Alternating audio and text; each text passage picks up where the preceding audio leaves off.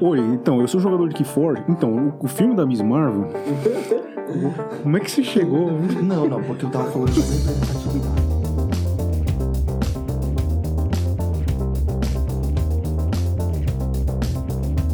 Salve, Nerd de Comunas de Buenas. Eu sou o Bruno.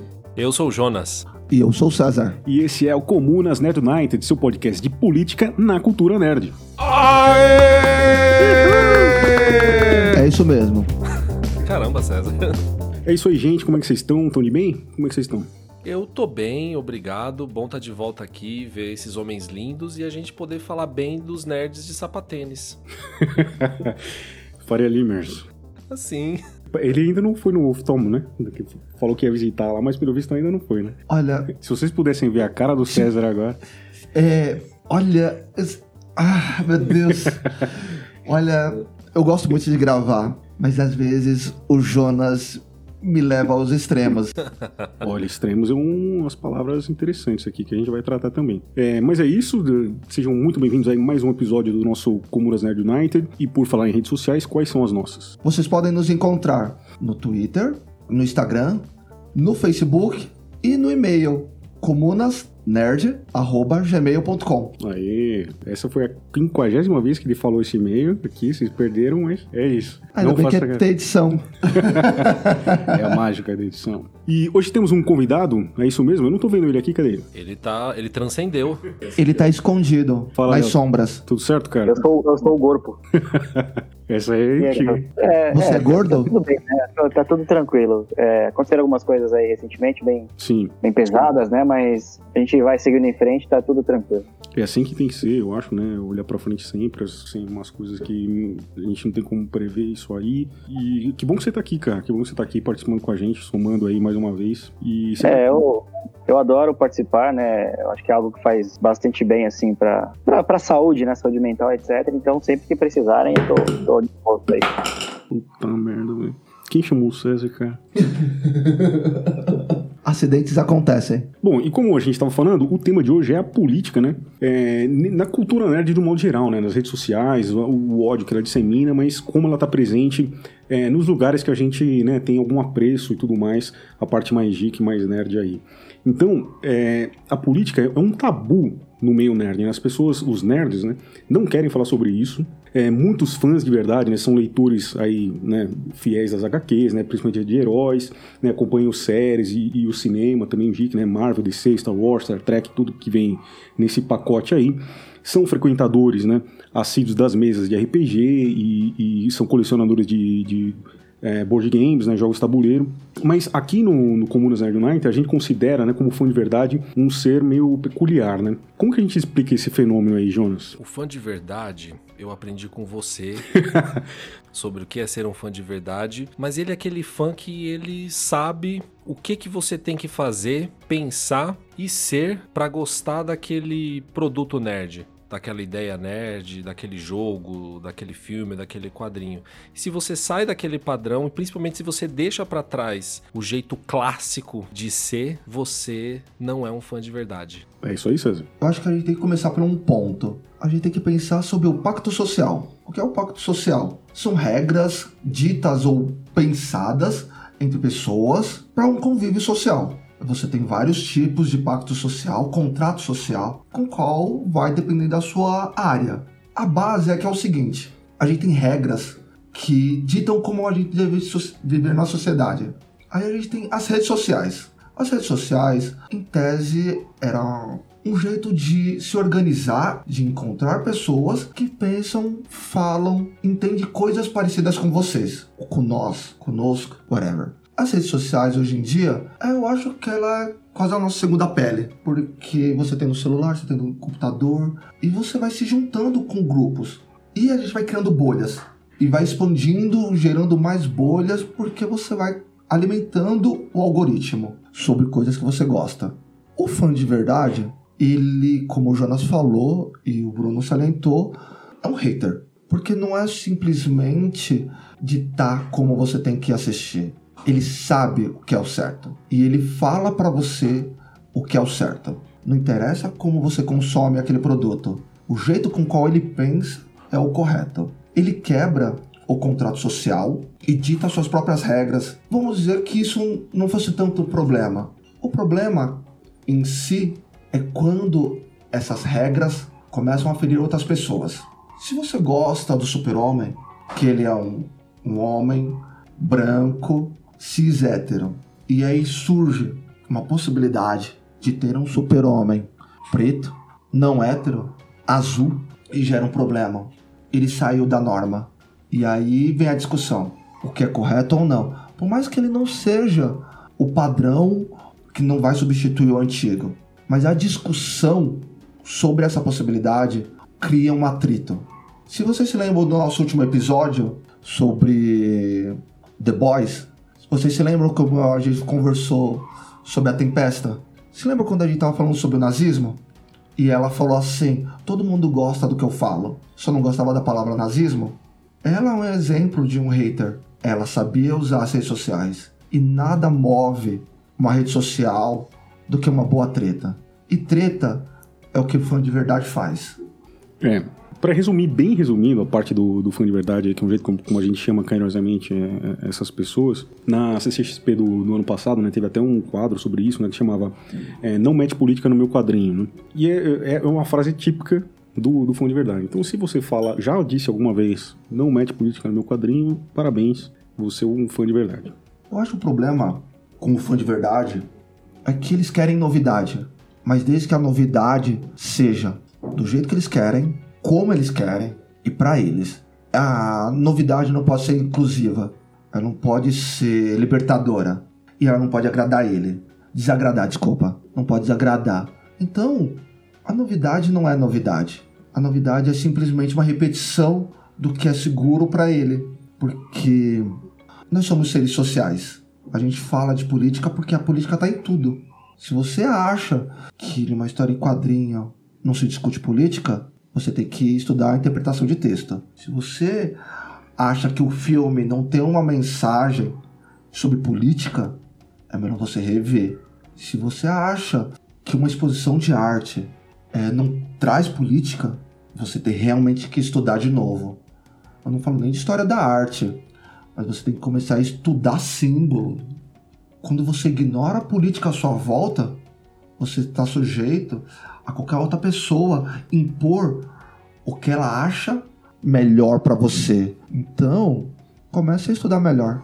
Bom, acho que recentemente, né, é, teve uma, uma inclusão aí de pautas mais progressistas, tanto no, no, no mainstream dos quadrinhos, do, do, do, do, cinema, assim, coisas mais é, latente, tanto que fizeram esse fenômeno né, dos caras disserem, ah, não mexe, não coloca política no quadrinho, um negócio que tá tão saudável aqui, né? E a gente viu isso com o Pantera Negra, por exemplo, do mais que a gente teve também aqui é, um programa sobre isso, mas também tem aumento da, de representatividade não só racial, né, mas também é, feminina, é, também, por exemplo, casos de, de asiáticos e latinos nos Star Wars, por exemplo, né? Isso aí que afetou, né, de, de, de, um, de um modo geral, os fãs de verdade. Em contrapartida, vocês acham que isso é, trouxeram novos fãs? O que, que você acha, Léo? Falhou a última parte, Bruno. Pode repetir?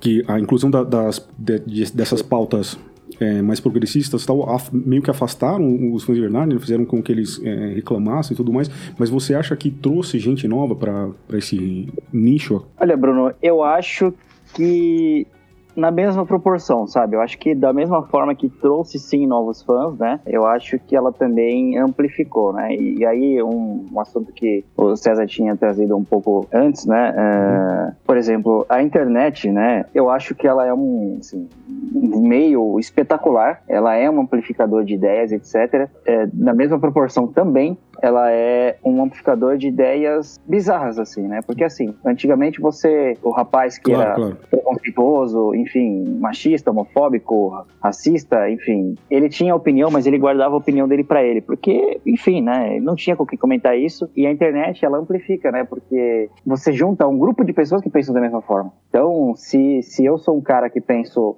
ah, eu encontro vários caras que pensam lá na internet, né? E, e aí uh, a gente tá falando da World Wide Web, né? Que é a rede mundial. A gente tá falando de pessoas que têm ódio pelo mundo inteiro, né? E aí isso amplifica, sim, nos filmes, nos quadrinhos, no, no, enfim, na, na, cultura pop no geral, né? Vou, entrando ao tema da pergunta, né? Como eu falei, trouxe sim novos fãs, mas talvez não diretamente o progressismo, sabe? Sim. Eu acho que mais a popularidade da coisa, de que hoje em dia isso é legal, hoje em dia isso é popular, então isso trouxe novas pessoas e, consequentemente, essas novas pessoas são mulheres, é, é, minorias étnicas, minorias sexuais, né? É, não sei se esse é o termo, mas enfim, não é minha, meu lugar de fala, né? Então trouxe sim, mas eu acho que o grande público ainda é heterossexual, é o homem branco, é o cara que não, tem, não sofre nenhum tipo de preconceito, não sofre nenhum tipo de perseguição. E ele tá na zona de conforto, né? Ele tá na zona de conforto dele. Então, assim, ele tem 80 anos do Superman é, é, com histórias majoritariamente de personagens de, de, de, de maiorias, né? Não de, de, de maiorias étnicas, mas de maiorias privilegiadas, né? É, isso não só o Superman, estou falando de 80 anos, porque é um personagem bem longevo. A gente uhum. tem personagem de 30 anos aí que todo o arco dele é composto de personagens brancos, etc. Quando a pessoa, o cara, né, ele começa a não ser representado por aquilo, ele começa a sentir um medo. Mas é um medo que as minorias não sentem, mas é, não, não medo, né? Elas não sentem esse medo, mas elas não se sentem representadas há 80 anos, como eu falei, né? É, quando a pessoa que ela teve esse privilégio, ela começa a perder esse privilégio, ela começa a não se ver né, é, enfim, o cara para de ser o centro das atenções, assim, né? Isso em fica... qualquer tipo de mídia, ela começa a falar, porra, eu tô perdendo meu lugar. Isso. Quem é esse cara? Quem é essa mulher? Quem é esse fulano de tal para tomar o meu lugar? Eu acho que é engraçado como assim o homem branco ele relativa pequenos problemas e se joga no meio do centro achando que todo mundo gira em volta, todo problema gira em volta dele. E aí quando você vem é, discutir minorias e ele se põe naquele lugar, mas e eu tô perdendo? Mas os outros sempre perderam. Então é, é, é um relacionamento muito ruim, é muito tóxico quando você tem, você vai conversar sobre produto. Se a gente meio que saindo desse parâmetro, esses dias eu tava lendo. O homem tem o mesmo tipo de produto, mas quando vai para a versão mulher, é mais caro. É sempre tipo 15% mais caro, entendeu? E aí a mulher não se vê representada.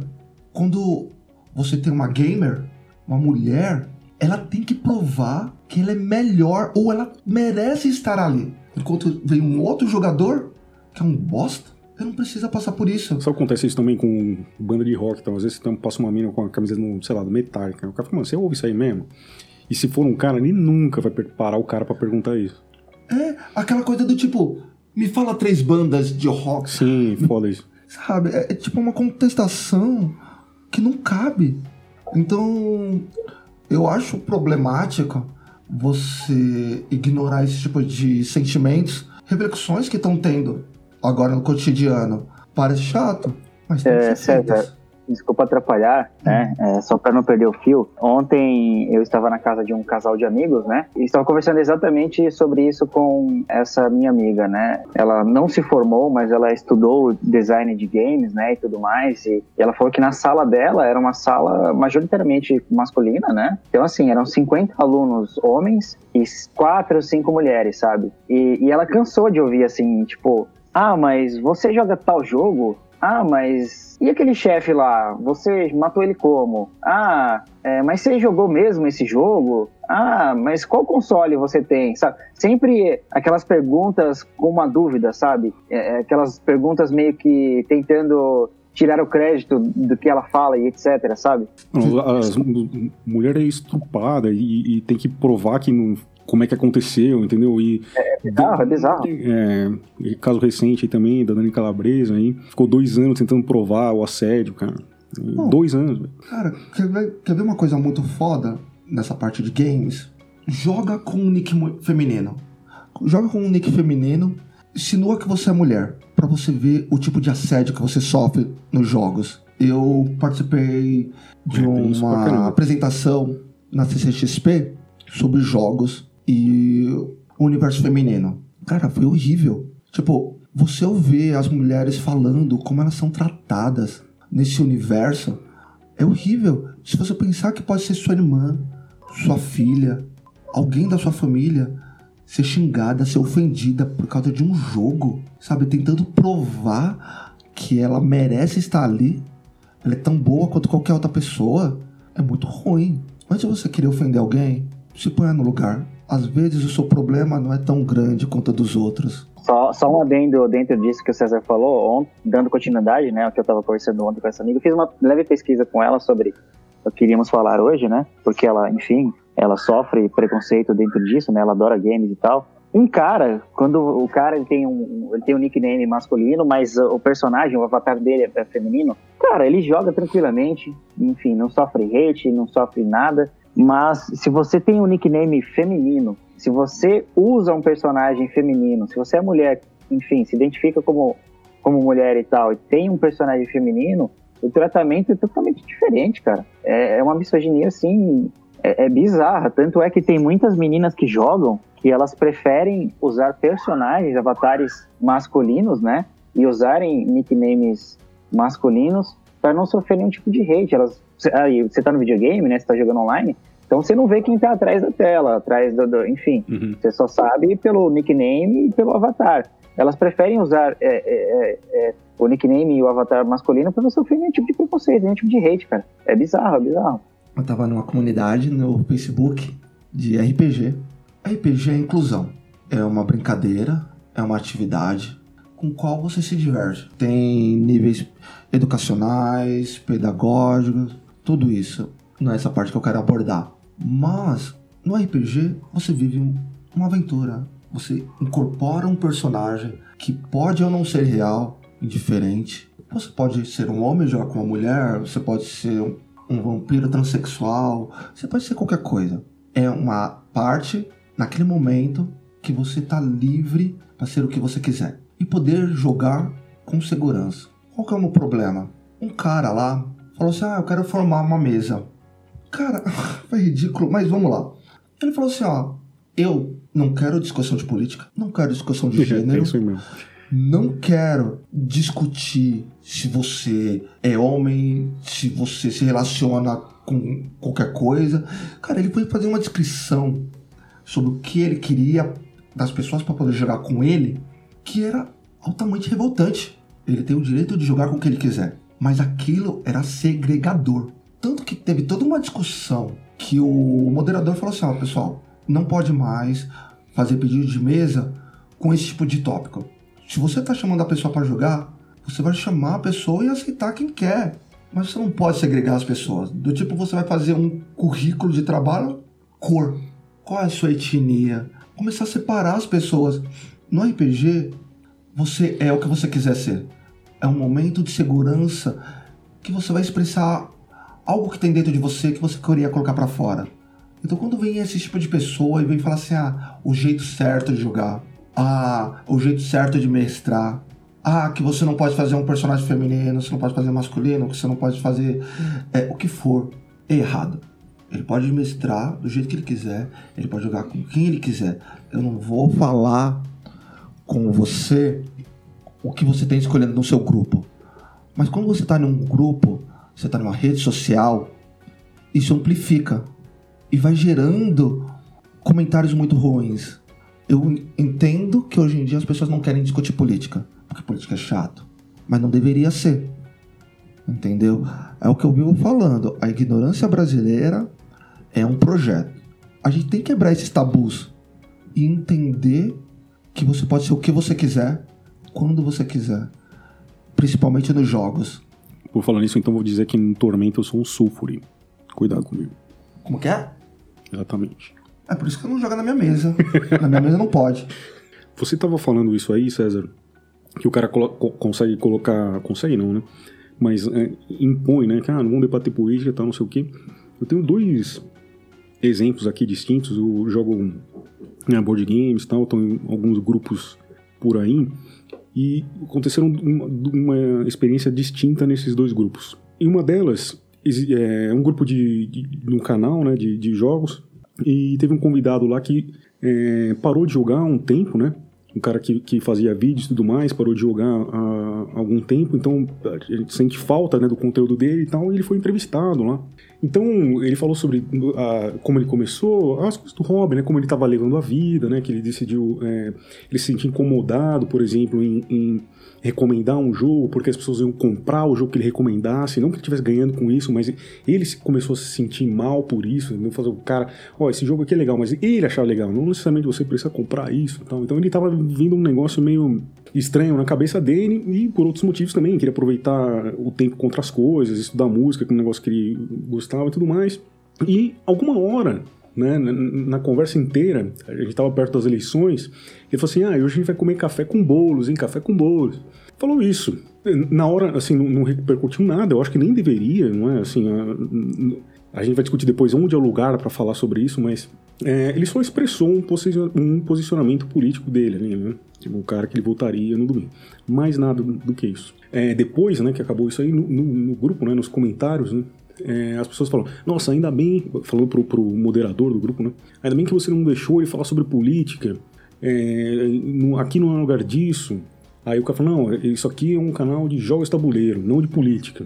Mas assim, ele não cortou o cara, não, não foi mal educado, nada disso, não teve nada disso, foi só, não deu prosseguimento. Acho que não, não, não deveria dar, não, assim, não era para se tornar, né? Era uma entrevista da vida do cara, não era para se tornar um debate político, não é isso que eu tô falando. Tô dizendo que você não pode repreender o cara de, de, de se posicionar. É importante que as pessoas se posicionem e não interesse para qual lado. Ah, inclusive, aí você é, sabe, né? Qual é a posição dela e você avalia, né? Se faz parte do, do, do, seu grupo, se não faz, mas ouvir as outras ideias é sempre importante. Mas ficou isso, assim, repercutindo. Aqui não é um lugar para isso, é um lugar de, de, de, jogos, não de política, e aqui não se fala disso. Assim, não estou dizendo que é um lugar para você ficar debatendo isso, afinal de contas, não, não é, a ideia não é essa, mas assim, as pessoas têm que ser livres para pelo menos se expressar, né? Ele só disse uma coisa lá, se, se posicionou, e nem ele não, não, não, não, não continuou no assunto. Mas você não pode proibir do cara de, de dizer. Em contrapartida, num outro grupo, de, de board games é, é, também, é, um, um, de repente, aleatoriamente, né, um cara posta um negócio sobre Zumbi dos Palmares, né, no, no grupo de, de, de, de, board games lá. Posto lá dizendo que zumbi, na verdade, o crédito dos para a Revolução Negra era de uma outra pessoa, que zumbi tinha escravos e tudo mais. Aí o moderador falou, cara, olha o que você está falando. Você não quer rever isso aí? Você não tem a chance de rever? O cara, não, é isso mesmo, zumbi, isso aqui. Ele falou, não, entendi. Mas é que, assim, você está indo contra, né? Um cara, um símbolo, né? Você está indo... Eu acho que não é... Não, não é esse o, o, o caminho certo. Você não está entendendo o que está dizendo mesmo. Eu, cara, não, é isso mesmo. Aí ele cortou o cara é, removeu porque ele estava destilando vários preconceitos e tudo mais. Mas assim, ele deixou o cara. É, existiu uma conversa ali, né, antes. Né, expuseram os pontos e no final ele cortou é, esse cara. Mas teve essa conversa. E depois entrando na, nas redes sociais do cara, é, ele fala sobre ah, se você tivesse lido livros e tudo mais, mas cada post do cara é um meme, desses que a gente encontra no WhatsApp aí, sobre é, Covid não é tudo isso, vacina para quê? nesse caso aí de zumbi, era um idiota, uma timeline de sangue e ódio e tudo mais. Então aí você consegue fazer referência. Caramba, meu, é, agora eu entendi porque que ele estava falando isso. Né? Então teve esses dois. É, queria contar essa experiência desses dois lances diferentes entre no mesmo meio, né, que eram os board games, e como eles foram tratados é, de jeitos diferentes. É, Bruno, é, inclusive, é, como você falou, é uma timeline de ódio e sangue, né? E é aquela coisa, aquela máxima, né? De que uma mentira repetida várias vezes, ela se torna verdade. Sim. E talvez esse cara, ele, ele, assim, é um cara que, sei lá, às vezes ele nem é maldoso, mas não tem uma capacidade cognitiva tão alta, não tem interpretação de texto, etc. E repetiram tanto isso para ele porque ele acha profundamente que isso é verdade, sabe? Que, que zumbi tinha escravos e que o Covid não é tudo isso e que a vacina chinesa vai implantar um chip na sua mente e a China quer controlar o mundo. É bizarro, é bizarro, é, assim. Exatamente. É, por mais que eu tente achar uma explicação, eu não consigo achar algo plausível, sabe, para entender isso. É, e, e, nesse dia, essa discussão que a gente está tendo aqui agora, ficou rolando um tempo no, no, grupo de, de board games. Duas pessoas, caramba, olha como o cara pensou, não, eu acho isso, ah, eu acho aquilo. E esse negócio ficou rolando, o grupo é de board games, e ficou rolando é, essa discussão. Então, assim, onde é o lugar para falar sobre isso, né? Então, um cara, assim, não, isso aqui é board games, ninguém fala de política. E o outro, assim, ninguém tava falando de política até que isso aconteceu. E aí desenrolou o assunto. Não quer dizer que vai ser todo dia assim, mas, poxa, né, existe uma liberdade ali, né? Quem já me ouve há algum tempo sabe que eu sou totalmente a favor da sua liberdade de expressão. Mas tem certas coisas que não. Desculpa. Você tem que traçar uma linha e falar assim, de sondar. Você não pode passar. É, eu não vou dar uma de Jonas aqui. Porque, pelo amor de Deus. Mas. É porque pessoa, as pessoas confundem opinião com destilar ódio. É isso, diferente, sabe? Isso. Opinião então, é, cara, opinião é assim. Ah, o César gosta de pão com, com, com salame, eu curto pão com presunto, sabe? Fulano apanhou não porque é negro, ele apanhou porque ele roubou um desodorante, sabe? Cara, é, é, é, bizarro, assim. A gente sabe quando é preconceito, sim, e a gente sabe quando é opinião. E as pessoas, é que essas pessoas, elas têm o caráter baixo, elas confundem ou não, né? Opinião com é, essa destilação de ódio, né? O que as pessoas confundem é que é o seguinte: é um mau caratismo. Porque quando você quer ofender, você sabe. E aqui no Brasil, as pessoas estão usando direito de expressar sua opinião como muleta. E elas deslegitimizam as verdadeiras opiniões, as verdadeiras expressões da sua opinião no seu core. O que, que elas fazem é atacar as pessoas de verdade, elas atacam para magoar, elas atacam para ferir, pra te alejar. A gente, a gente tava falando de, de, RPG e tudo mais, o Jonas acho que tá muito quietinho. É, Jonas, você é um mestre aí de sétimo mar e tudo mais, acho que tem uma representante bacana dentro dele, é desse universo aí. Queria que você eu contasse um pouco. Bom, é, antes de eu entrar nessa parte do, do RPG, eu quero. Teve uma coisa que o Léo falou, que foi sobre às vezes a pessoa não. Ela não é ignorante, às vezes ela escutou aquele monte de mentira e aquilo virou verdade, tá? Eu acho que pode até ter pessoas aqui sim, e eu não acredito que é a, a maioria. Eu acho que é a minoria, tá? Eu conheço pessoas estudadas, bem-sucedidas, que moram em bairro do estado de São Paulo, que é bairro nobre e rico. São pessoas formadas, e eu digo com faculdade, até com vivência no exterior de trabalho e até hoje destilam preconceito, tá? O preconceito no Brasil e a segregação ele é um projeto de país, tá incrustado no brasileiro. Esses dias teve uma entrevista com um político no Roda Viva, ele falou que a elite, os ricos, não é que eles são maldosos, eles não conhecem a pobreza.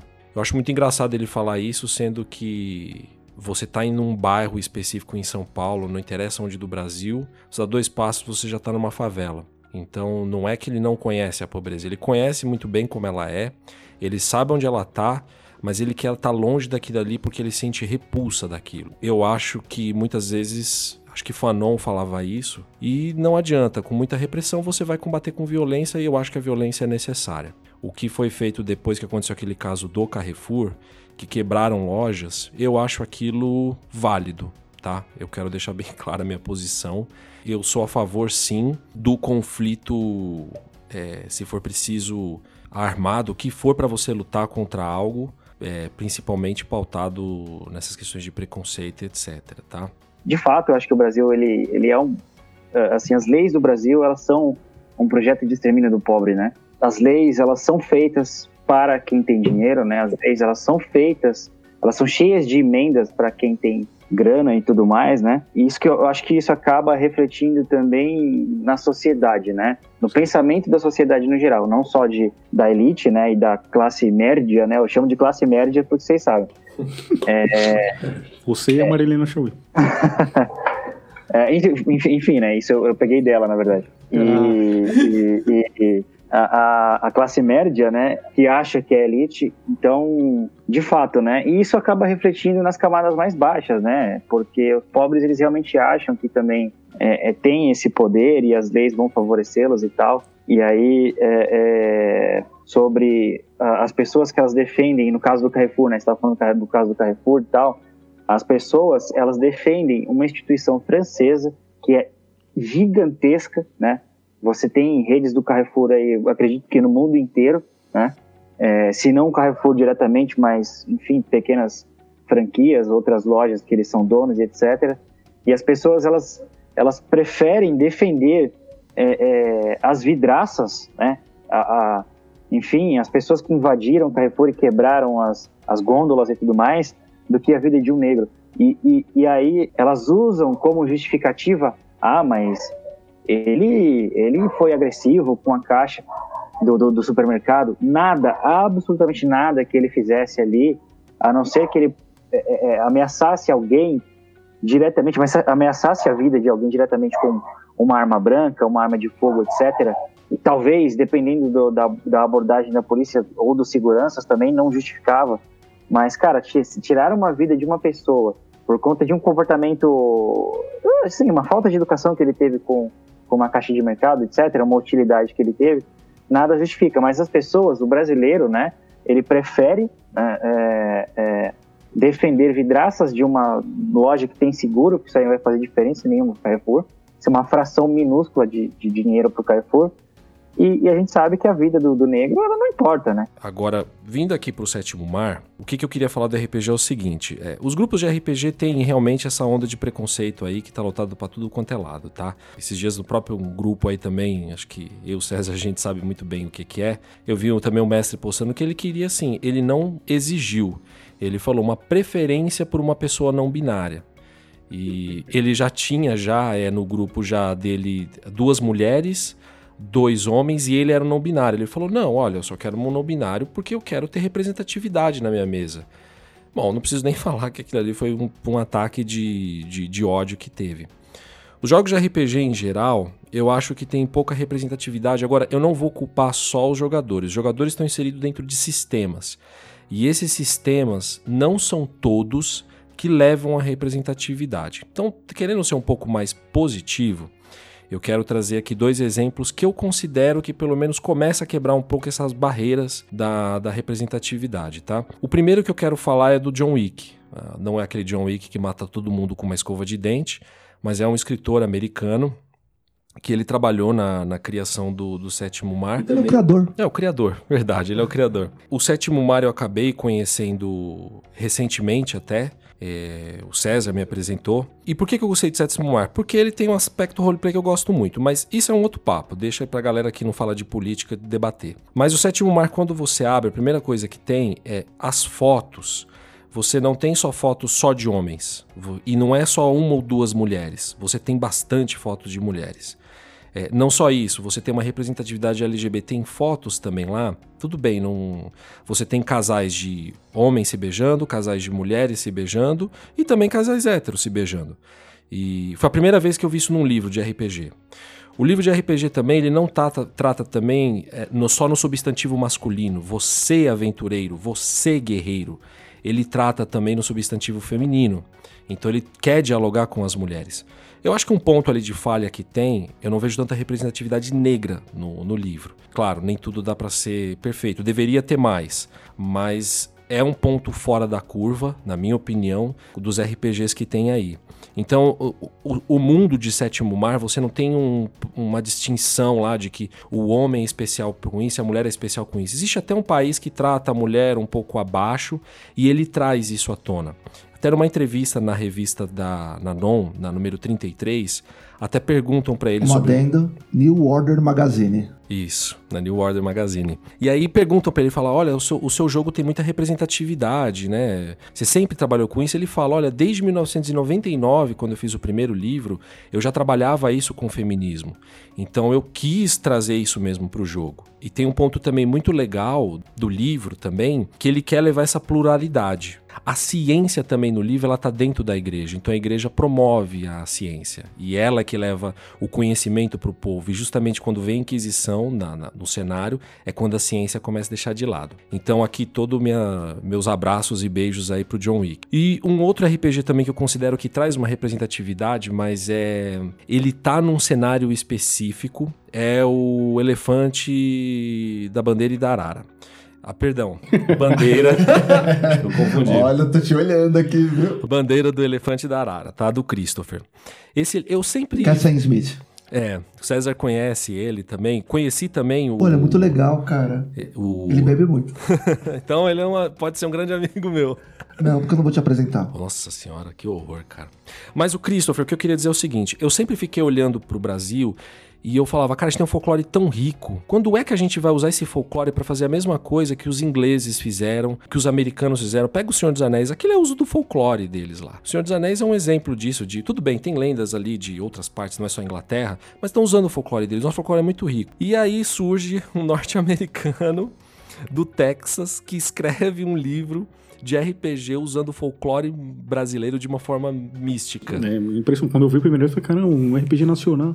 Aí... Um RPG nacional escrito por um americano, e o César me estou enganado que a primeira edição saiu com patrocínio da cultura da Holanda, certo? É. Sim. Glo eu quero. Não, vamos lá. Só um adendo, ah. Jonas. Não é porque se o meu chefe ouvir isso, ele vai me comer, então eu tenho que falar. Primeiro que é o seguinte, o Christopher lançou um conto, depois ele lançou pequenos contos.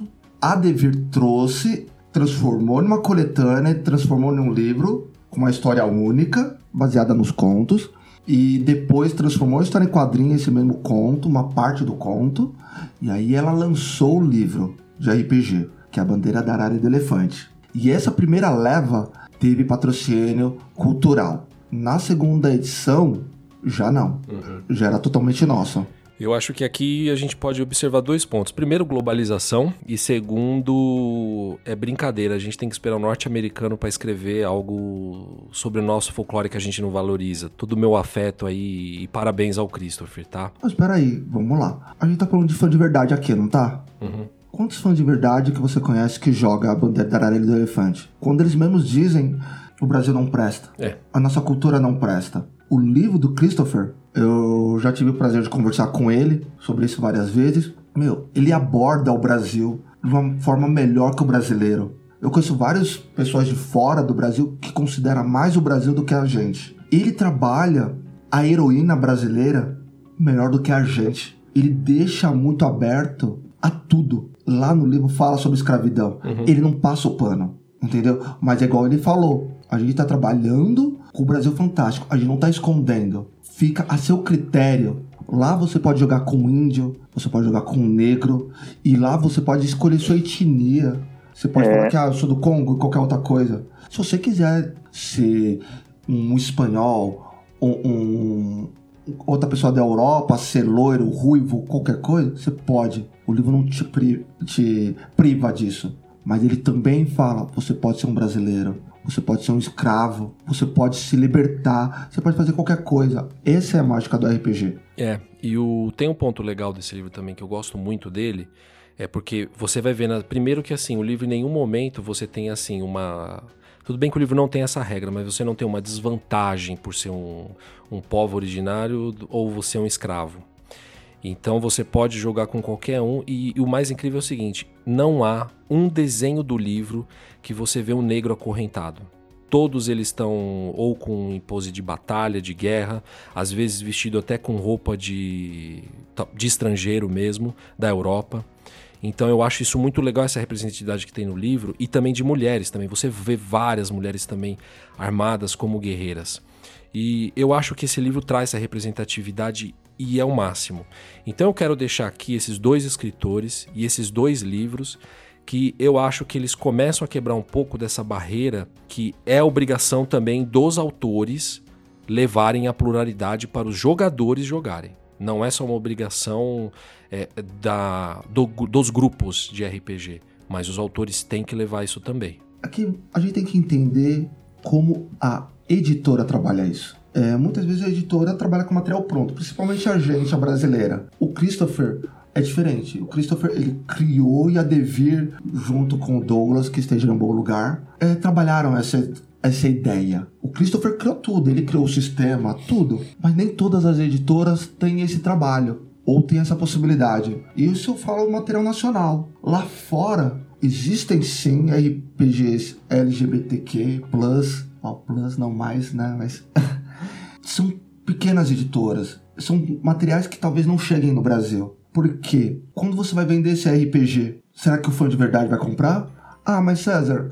quer dizer que só o fã de verdade compra? Não. Mas você tem que entender que a editora não faz caridade. Produzir o material é caro. Eles tentam trabalhar com produtos viáveis. A bandeira da Arara do Elefante teve todo um trabalho aí junto com o Ministério da Cultura. Ele não passou por esse crivo, mas outros não têm essa mesma chance. É, eu tenho que concordar com o César. E eu quero também fazer uma observação que agora nos Isso é grupos novidade, hein? É. de, de RPG que tá rolando, que é uma coisa sobre os orcs. E aí eu quero falar, voltar no John Wick, que é o seguinte. Criou-se uma coisa agora de que os, o orc ele virou um ser que tá aqui para ser exterminado. Simplesmente assim, ele tem que ser exterminado, odiado. E quando você. E aí, alguns jogadores de RPG estão debatendo justamente sobre.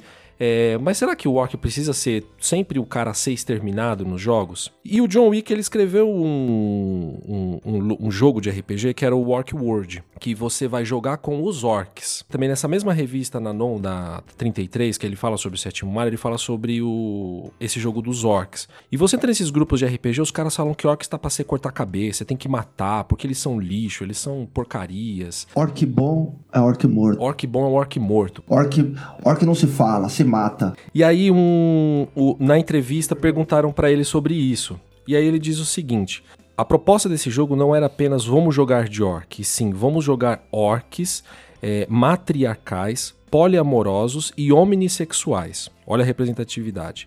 Eu estava à frente do meu tempo. O jogo é uma visão dos próprios orcs em relação ao resto do mundo. Pra mim, os orcs representam tudo que não gosto nos jogos hack and slash. Eu acho que aqui ele tá falando de jogos tipo D&D, que é só porrada. Eu queria fazer um jogo que mostrasse como era estar do outro lado. Veja bem, um bando de estranhos aparece, matam você e sua família, tudo isso para que possam vasculhar seus bolsos em busca de algumas moedas. Em qualquer, em qualquer outra cultura do mundo, isso é chamado de assassinato.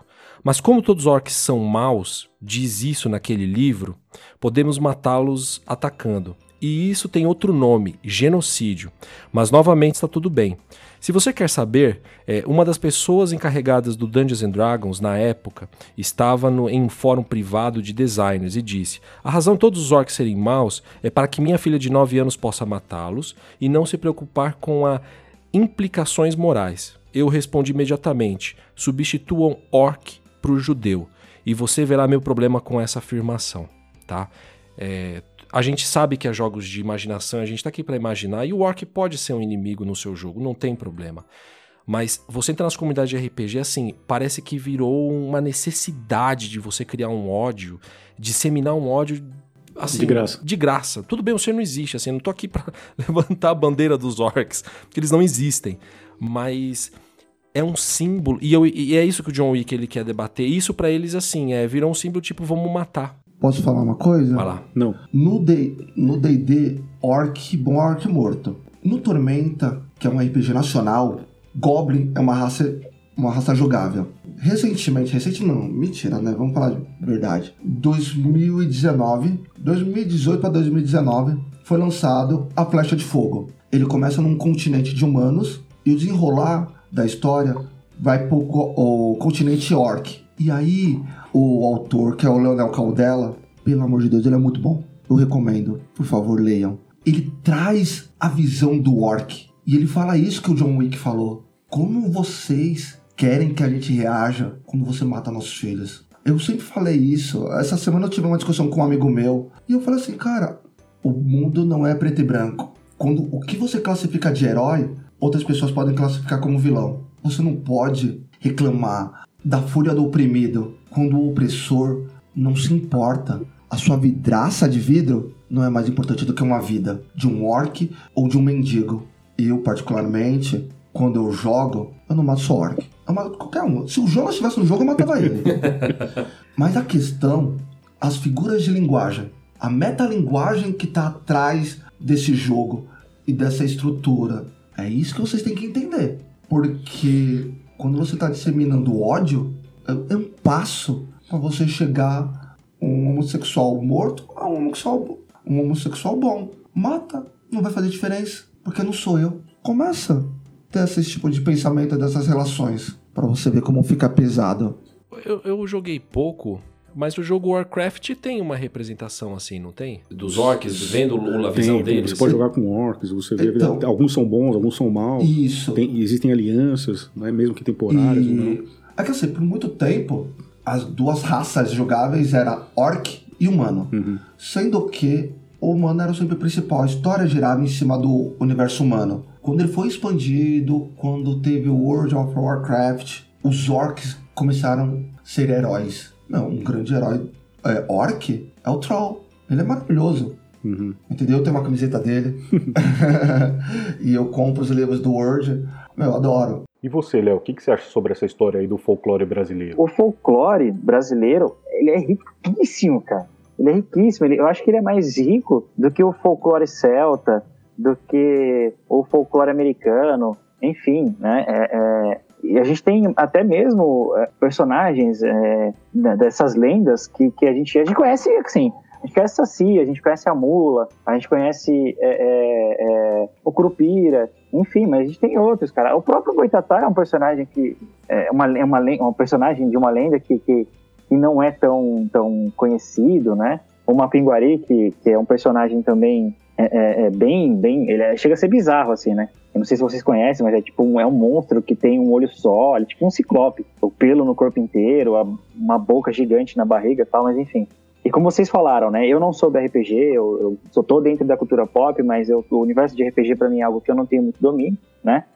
Vocês falando, né, que pessoas de fora precisaram é, é, usar o, o folclore brasileiro para que brasileiros dessem valor a isso, né? É, a gente tem um exemplo da transfóbica lá da, da J.K. Rowling, da, da franquia Harry Potter e tal. É, o próximo filme, né? O próximo filme da franquia, ele se passa no Brasil. E a gente tem o Castelo Bruxo, que é um castelo na floresta amazônica e tudo mais. Cara, a gente precisa de que uma autora transfóbica, é, inglesa, É. ela traga personagens do folclore brasileiro, porque muitos personagens do folclore, é, do folclore brasileiro eles serão usados nesse próximo filme, né? Inclusive nos livros também. É, quem, quem entende do, do, do universo de Harry Potter sabe que muitos personagens do folclore brasileiro são usados no, no universo mágico do Harry Potter. Então é, a gente vê assim que o brasileiro ele tem um é o complexo de vira-lata sim, né? O brasileiro tem sim esse complexo de vira-lata de que ele menospreza tudo que é brasileiro, né? E é uma cultura riquíssima para trazer coisas de fora, sabe? Não que não seja legal, eu, eu admiro, eu curto a, a- o folclore, enfim, como eu falei, celta, etc. Personagens baseados nisso, baseados em outras mitologias, mas por que a gente não pode valorizar mais a nossa cultura, sabe? E isso, assim, é- faz parte de toda estrutura, né? Pega tudo que eu falei e tenta organizar uma linha do tempo de que o Brasil ele é um país que foi é, é, colonizado por elites, né? E, e as leis, desde que a gente se entende por república, elas foram feitas para as elites. E uma coisa vai ligando na outra, sabe? É, é, é, as leis políticas que a gente tem influenciam na nossa cultura. Você tá vendo como é uma coisa bizarra, assim, sabe? É. E é, é- é isso, assim. Eu queria fazer outras coisas, mas eu vou me prolongar muito aqui.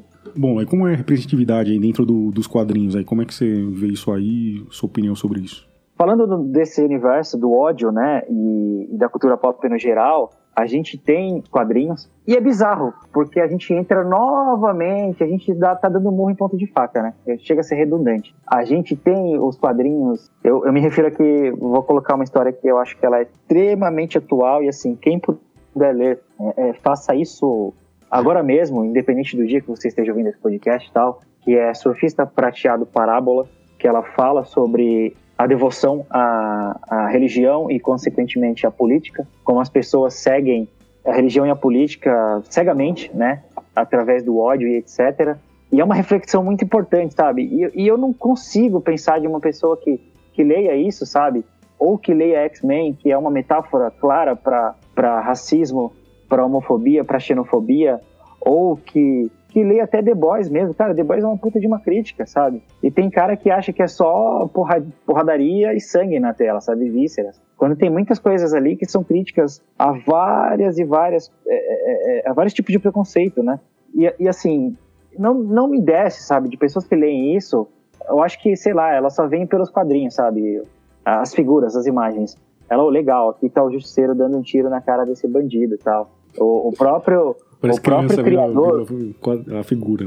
é, o próprio criador do Justiceiro, é, ele já criticou, sabe, é, essas pessoas, e inclusive milícias americanas que usam uh, o, o, o, símbolo do justiceiro como, enfim, um comportamento de ódio, né? É, enfim, e assim, como eu estava falando, né, os quadrinhos hoje em dia, eles sim, eles têm muita representatividade, né, eles trazem personagens que têm representatividade. Inclusive a gente tem uma personagem que ela foi criada aí talvez há menos de cinco anos, não lembro a data da criação da Kamala Khan, a nova Miss Marvel, né, que ela é uma personagem muçulmana, né, de origem, se não me engano, paquistanesa, né, e, e, é uma personagem que está fazendo um baita de um sucesso. A gente tem o Miles Morales, que é um personagem que hoje para mim, eu acredito que para muitas pessoas, é um personagem tão grande como o Peter Parker, ele tem o Peter ele tem aí 50 anos de história, sabe? E o Miles tem 10 anos de história e ele é tão grande quanto. A nova, falando em, como uma coisa linka a outra, falando em, em, em folclore brasileiro e personagens brasileiros, etc.,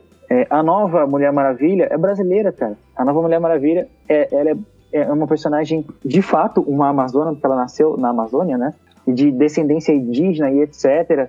E, e, como novamente a gente fala sobre isso, sabe? De que, que é preciso que alguém de fora olhe pra gente para que a nossa cultura seja mais valorizada. Enfim, eu começo a falar e pensar, cara, eu começo a ficar com raiva. E aí eu vou destrinchando. Mas enfim, eu vou deixar o César é, é, complementar aí, que eu acredito que ele está credenciado bastante nesse mundo do quadrinho também para dar segmento. Dá continuidade aí, César. Ah, não. E não, agora, agora, vou, agora vou me despedir. Agradeço mais uma vez a oportunidade, né? Agradeço pelo convite. Como eu falei lá no comecinho, é, eu fico muito feliz, né? Participando do, do Comunas Nerd. É algo que me faz extremamente bem. Fico com raiva pelos temas que nós abordamos, porque não tem como, né? Eu não tenho sangue de barata, acredito que vocês também não. Se vocês quiserem me seguir nas redes sociais, o meu nome é comum, é Leonardo Paz da Silva, mas vocês verem um cara lá de óculos, cabelo carequinha, enfim, vocês vão saber que sou eu. É só olhar pra minha cara, linka a minha voz com a cara com o meu rosto, vocês vão saber. é, o meu Instagram é LPS091. O meu Twitter eu não lembro, mas enfim, agradeço novamente a oportunidade de, agradecer, de, de participar do, do Comunas Nerd. E um abraço a todos. Valeu, rapaziada. Falou, Léo. Valeu, cara. Falou, Léo. Então, pessoal, seguindo o que o Léo falou, a gente tem a Yara Flores, só que a Yara é um caso à parte, porque é de uma saga nova que vai estrear nos Estados Unidos chamada Future State, da DC, que está jogando lá para o futuro, não tão distante, mas existe ainda a Mulher Maravilha que a gente conhece, mas a atual, a que realmente vai estar na Liga da Justiça, é Yara Flores, que por sinal ela também vai ganhar uma série da CW, a mesma que faz o Arrowverse, né? Então ela possivelmente vai cruzar, que eu acho muito estranho, com os personagens que você vê na televisão. Mas é ok, eu acho super de boa, eu acho legal. A gente vai estar falando sobre o universo brasileiro. Eu acho, não sei como que eles vão trabalhar, né? De qualquer jeito, em algumas edições passadas eu falei sobre consumir material de outras pessoas, material negro. Quem é de São Paulo e também quem não é de São Paulo conhece eventos que às vezes não tem em outros lugares, como a CCXP, que tem o Artistas Alley. E lá você vê muito material de história em quadrinho, você vê muito material nacional. Eu tenho uma amiga, a Samila, e ela edita material do povo norte nordeste. Materiais muito bons. Eu sigo o Hugo Canuto, que ele trabalha com orixás em história em quadrinho. Fala sobre as origens. Mas por que ele não é mainstream? Porque ele não é aceito. Quando você vai numa comunidade de história em quadrinho, é horrível de se ler. Ou você segue ignorando essa rixa, essa, essa briga de ego sobre qual herói é o melhor, ou chegar e massacrar autores, tá? Eu conheço várias autoras mulheres que escrevem super bem. Ainda eu quero trazer uma aqui. Se der tudo certo, ano que vem eu vou trazer para poder falar o que é o editorial feminino. Eu conheço a Germana, ela trabalha na Panini. Eu conheço o marido dela, tá? Que é o Saladino do Tormenta. O que que acontece? A gente não consegue respeitar o material, ainda mais se for um material fora do eixo, um material LGBTQ, mais feminino. Cara, se você pesquisar na internet, você vai procurar Gibi de Menininha, que é, tem o dedo da Germana, tanto como idealizadora desse projeto, que são coletâneas de história em quadrinhos escritas, desenhadas e editadas por mulheres. Entendeu? Que falam sobre terror. Vão ler. Entendeu? A ignorância de achar que o diferente é ruim não te permite ter acesso a materiais muito bons. Eu não estou falando que todo material mainstream ou é ruim ou o, o outsider é melhor. Não, não estou falando isso. Mas se você não se abrir a possibilidades, você vai perder muita coisa boa. Eu tenho um amigo, o Ogan, ele está no, no meu Instagram, está no meu Facebook, e ele é escritor. Meu, ele escreve muito bem, ele escreve, ele escreve steampunk, agora ele tá numa pegada mais mística. Mas claro, quando você vai em comunidades, ele não é bem aceito. Porque as pessoas adoram destilar ódio e raiva. Porque a internet, ela te permite o anonimato. Eu acho que muita gente que fala e reclama nem leu, não conhece o produto. E talvez, mesmo que leia, não conheça, e é um direito seu não gostar mas eu queria ver se ela teria coragem de falar cara a cara com o autor o que elas escrevem. É. é muito fácil quando você tem uma internet na sua frente e você xingar os outros. Falar sobre material que é ruim. Meu, não é fácil. Sim, isso contar a importância do, do, do conteúdo, né, pro meio e, e pra sociedade no geral. Eu não gosto de rap. Mas, pô, você vai falar mal do Racionais como? É possível. O cara fez ali uma revolução e tudo mais, uma representatividade, né? As pessoas se sentem representadas pelas letras e tudo mais. Que, cara, um, um fenômeno. Tem como você dizer o contrário. É. Eu acho que você tem que entender a sua opinião e o seu gosto. O seu gosto é seu e só seu. A sua opinião é ok você passar para outras pessoas, mas você tem que se lembrar que é a sua opinião. Ela não torna algo melhor ou pior que é aquilo que a gente aprendeu com The Boys. Nada gera maior engajamento numa rede social do que treta. Tá, e falando em, em minorias, Jonas, conta aí pra gente quem ganhou o torneio de Magic. Os campeões aí de, de Magic é um, uma pessoa que se considera como não binária. É... Mas espera aí, isso é um torneio, um torneio agora em 2020 ou... Não, é antes. Foi 2019? antes. 2019. Ah. É, Alton Burchett é o nome.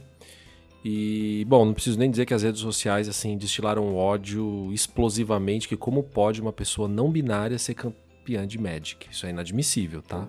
Porque o cara não tem cérebro, é Não, só um homem branco, hétero, que usa ah. sapatênis pode e vencer e polo, que pode ser, pode jogar e, e ser campeão de Magic. Mas é, eu acho que eu quero trazer quatro tópicos aqui sobre o Magic. Então, o primeiro é sobre isso. Pra vocês terem uma ideia, ela foi participar de um campeonato e ela tem cartas é, autografadas pelo artista da carta. E, e, ali e tinha frase assim trazendo representatividade sobre apoio, né, para para pessoa trans, não binária. É, ela alega que a Wizard of the Coast, que é a fabricante do Magic, criadora também, a dona do, do produto, criadora Richard Garfield, desculpa, é, a detentora dos direitos. Ela, é, ela proibiu de entrar no campeonato com essas cartas. É, eles teve uma discussão se estava atrapalhando na visualização da carta. Assim, eu vi as fotos, desculpa, ali você percebe perfeitamente que é uma mana verde e uma mana azul. Fim. Não ah, tem a carta era terreno ainda. Não, era terreno ainda, assim, é patético. E ela disse o seguinte: não foram os juízes, foram, foi a Wizard of the Coast que não deixou entrar com essas cartas. Então, esse é o primeiro ponto. Segundo ponto é o seguinte: cartas. A Wizard of the Coast começou a ter alguma movimentação. Então, eu acho que principalmente depois da vitória da, da Alton. Então, o primeiro ponto, ela baniu algumas cartas racistas. Pra vocês terem uma ideia, tinha uma carta que chamava Invocar Preconceito. E na foto eram os caras da Ku Klux Klan, pra mim, vestido aquilo ali. Era uma carta azul que a carta de coropó, de uma carta de cor diferente daquela, é, ela fazia uma contra-magia e assim, na cara preconceito. E o desenho era de Ku Klux Klan. Tem uma outra que chama Limpeza, e era limpeza de todas as criaturas pretas. A carta chama Limpeza. Tem umas que eu até fiquei na dúvida, debatendo com um amigo, eu pude ver como a gente mesmo, mesmo nós aqui, os comunas, a gente vive numa bolha. Tinha uma carta de cigano que eu não entendia por que ela foi proibida. Por que ela foi proibida? Eu não entendia. Eu falava assim, mas e por que, que essa carta cigana não, não foi proibida? Porque a gente. Mas o que, que tem na carta? É, tem um estereótipo do cigano. E os ciganos não, não gostam desse estereótipo, porque tá estereotipado. Entendi. Então, na minha bolha de homem branco hétero, eu achava aquilo assim, ah, tudo bem, é um cigano aqui. Mas eu não vejo como aquilo também é um estereótipo que eles não gostam. Então ela baniu também essas cartas. O nome era cigano. Da... A eu não lembro o nome da carta, mas é, é alguma coisa gypsy. É uma carta verde e, é uma carta antiga, acho que de quarta edição. E realmente são dois ciganos com um cavalo que tem. Ela não é uma carta que, pelo que a gente, eu debatendo com o meu amigo, eu falei assim, cara, eu não entendi por que essa carta foi proibida, né? Eu não consegui entender aquela. Sim, porque tá inserido. É, eu não tô nesse contexto do mundo dos ciganos. E, e realmente era um estereótipo do cigano lá. Inclusive, a própria Wizard of the Coast excluiu dois desenhistas. Um porque ficou abusou de funcionários, é, mulheres, no caso. E o outro foi porque compartilhou nas redes sociais ideias racistas. Toda essa onda aí da extrema-direita no meio trampista. Tava no meio, né? Tanto é que teve uma carta aberta de jogador de Magic pra Wizard of the Coast falando: cadê a representatividade negra no mundo do Magic? Você pega os heróis principais do Magic, do mundo atual, Os Planewalkers. os Planewalkers, só tem um negro, Tefari. Que é o... Não, o Teferi ele não tava no, na aliança deles, que tem. Que eles fazem lá o juramento dos sentinelas. Ele entra depois. Mas é, o único negro que tá é o Gideon. O Gideon, né? É, o E- Gideon. O Gideon. E assim, e na história dessa carta aberta pra Wiz, ele fala assim: por incrível que pareça a história do Gideon, ele é um cara pobre, que viveu com gangues, então já tá estereotipando o negro, tipo assim, ele veio da violência, da pobreza. E ele mostra que assim, foi convidado vários campeões de Magic, só branco. E existia um negro, que era um do top 5, pelo que eu entendi foi isso na matéria, tá? Eu posso ter equivocado, mas ele não foi convidado. E aí fala, peraí, quer dizer, eu sou um dos top não sou convidado, vocês convidam o top 20 e eu não tô sendo convidado? Foi uma carta aberta dizendo, assim, vários textos sobre isso. E assim, quando você entra principalmente no perfil do Twitter da campeã de Magic, da Atom Burchett, assim, a quantidade de tweets que você vê excluído por causa de, deve ser ali mensagem de ódio, assim, destrinchada. É absurdo. Então, e eu quero contar que um dia eu fui pra uma loja e a única vez que eu vi jogadores de Magic gays jogando, só tinha gay na mesa. Eu nunca peguei uma mesa em loja que Mista. tinha mista. Não, não vi. E assim, eu posso. Olha, não sou um cara que vive no, em todos os cantos do mundo, mas eu afirmo: jogadores de Magic são homens héteros brancos. Ah, mas agora eu vou puxar para um lado pro Bruno, porque eu e ele, a gente joga um card game chamado Keyforge. E lá. Sou um ex-jogador em atividade. Não, não, mas é por causa da pandemia, né? Eu também tô com saudade de jogar. Ano passado a gente teve o Nacional. E, claro, foi uma representatividade muito pouca o universo feminino lá dentro, mas a gente via.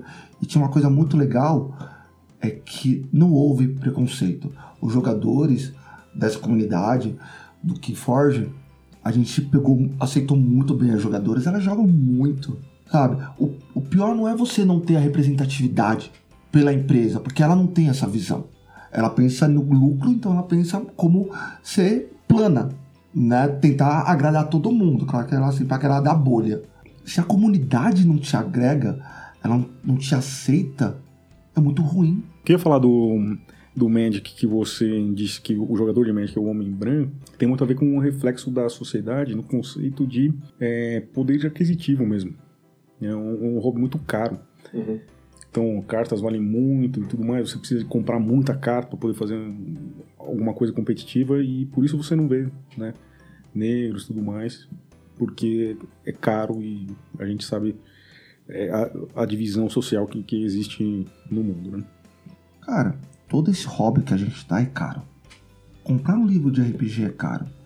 Ser um jogador de Magic, e se você quiser ser profissional, é mais caro ainda. Já não é um hobby para todo mundo. Sim. E quando você tem aquelas pequenas bolinhas crescendo ali, chega alguém para cortar, o seu barato é muito ruim. Eu até que aproveito bem o meu hobby, mas eu sei o preço que eu pago por ele. E nem todo mundo, nem todo brasileiro essa pode fazer. É. Bom, quem quer deixar um recado final? Considerações? Sim. Ah, eu quero, mas eu queria ouvir a do Jonas primeiro porque eu quero criticar o Jonas. Não, eu, eu deixo aí pra todos os amigos, todo mundo que vem nas redes sociais elogiar o nosso trabalho, pedir para que a gente continue. Nós lemos, respondemos, amamos vocês E um beijo para todo mundo que escuta o Comunas Nerd. Isso não é uma consideração final. É né? sim, Mas- é sim, valeu, valeu. Consideração final é assim, é um minuto, dois minutos. E eu, particularmente, eu me sinto assim, ofendido. Eu vou falar, eu vou falar e vou falar mesmo. Pessoal, eu tô aqui pra falar, então vocês vão me ouvir. Mentira. vocês podem dar mudo. Mas a questão é o seguinte: esse é o nosso sexto episódio. Vai fechar o ano.